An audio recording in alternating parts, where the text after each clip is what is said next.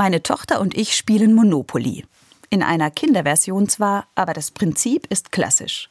Wer zur richtigen Zeit aufs richtige Feld kommt und sein Geld großzügig investiert, kann alle anderen richtig abzocken. Bei mir läuft es super. Mein Geldhaufen wird immer größer. Meine Tochter dagegen hatte ein paar Mal Pech. Und jetzt krebst sie kurz vor der Pleite rum. Langsam wird sie ungemütlich und schimpft. Mensch, Mama, benutz doch mal dein Geld oder gib mir was ab. Sofort weiß ich, dass Gloria recht hat. Was soll das ganze Geld scheffeln? Das macht doch gar keinen Sinn.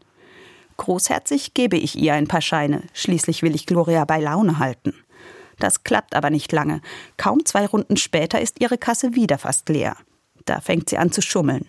Es dauert nur noch eine Runde. Dann habe ich Gloria abgezogen. Aber mein Sieg schmeckt schal. Was ist das eigentlich für ein Spiel, denke ich. Ein Spiel darüber, wie die Welt tickt. Ja, die Welt tickt so. Aber muss das so sein? Ich will nicht, dass meine Tochter lernt, dass man eine Verliererin ist, wenn man wenig besitzt. Und dass man gewinnt, wenn man gut investiert und die anderen abzockt oder sich an öffentlichen Geldern bedient. Wäre doch viel schöner, sie lernt, dass man nur gewinnen kann, wenn man seinen Ideen traut und großzügig hergibt von dem, was man kann und hat.